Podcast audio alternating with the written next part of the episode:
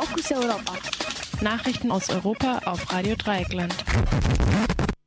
Die Fokus Europa Nachrichten für Montag, den 6. Mai 2019.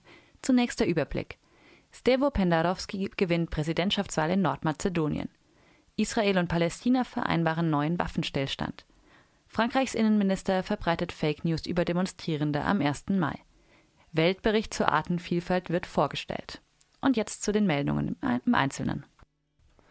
Stevo Pendarovski gewinnt Präsidentschaftswahl in Nordmazedonien.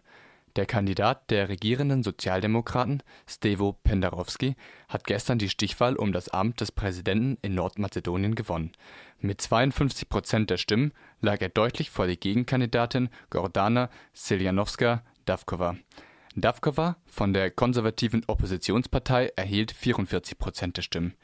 Das Präsidentschaftsamt hat in Nordmazedonien vor allem repräsentativen Charakter. Die Wahl galt jedoch als Stimmungsbild für die mit Griechenland vereinbarte Namensänderung. Seit Februar 2019 heißt das frühere Mazedonien Nordmazedonien.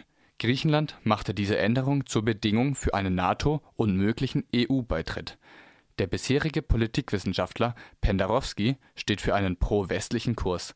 Er unterstützt die Annäherung an die EU, mit der Namensänderung möglich wurde. Seine Gegenkandidatin Davkova hatte erklärt, sie wolle den Namen persönlich nicht benutzen. Israel und PalästinenserInnen vereinbaren neuen Waffenstillstand. Mit Vermittlung von Ägypten sollen sich Israel und VertreterInnen der PalästinenserInnen auf einen neuen Waffenstillstand geeinigt haben. Dies verkündeten palästinensische Quellen. Die Waffenruhe soll ab heute Morgen gelten. Nach dem schwersten Gewaltausbruch seit fünf Jahren waren am Wochenende über 20 PalästinenserInnen und fünf Israelis getötet worden. Es gab über 100 Verletzte. Grund für den Gewaltausbruch waren Konfrontationen zwischen der israelischen Armee und PalästinenserInnen an der Grenze zwischen Israel und dem Gazastreifen.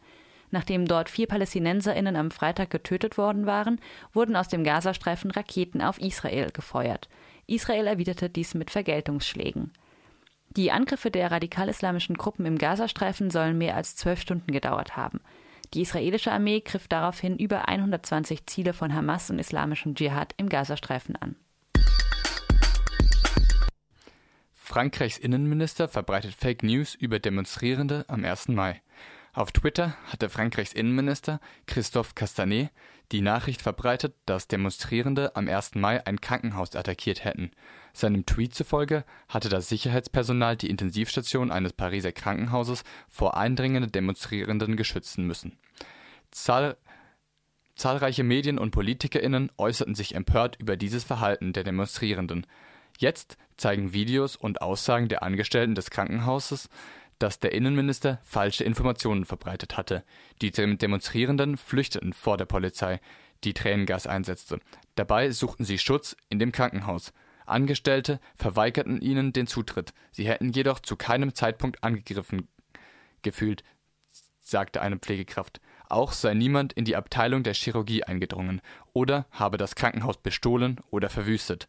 Frankreichs Innenminister Castanet wird nun beschuldigt, Fake News zu verbreiten, um die Demonstrierenden anzugreifen. PolitikerInnen der Opposition fordern seinen Rücktritt und bezichtigen ihn der Staatslüge. Der Innenminister hat inzwischen eingeräumt, er habe das Wort Attacke falsch gewählt. Weltbericht zur Artenvielfalt wird vorgestellt. Heute stellt der Weltbiodiversitätsrat in Paris seinen Bericht zum Zustand der Artenvielfalt vor. Über 150 Wissenschaftlerinnen aus 50 Ländern hatten drei Jahre an dem Bericht gearbeitet. Ähnlich wie die Papiere des Weltklimarates zum Klimawandel soll der Biodiversitätsbericht den weltweit geteilten Sachstand zu Lageproblemen und Lösungen der Artenvielfalt zusammenführen. Bereits jetzt steht fest, dass die Ergebnisse des Berichts alarmierend sind. Bis zu einer Million Tier- und Pflanzenarten sind vom Aussterben bedroht und könnten in den kommenden Jahrzehnten verschwinden. Der Bericht führt auch Prognosen auf, wie sich die Artenvielfalt entwickeln könnte, wenn die Weltbevölkerung weiter so lebt oder stattdessen einen nachhaltigeren Lebensstil erreicht. Zum Auftakt der Konferenz hatte der Präsident des Biodiversitätsrates darauf hingewiesen, dass die Zerstörung der Artenvielfalt genauso schwerwiegend sei wie der Klimawandel. Dass die 132 Mitgliedstaaten des Rates den Bericht unterzeichneten, bezeichnet die Umweltschutzorganisation WWF als Erfolg.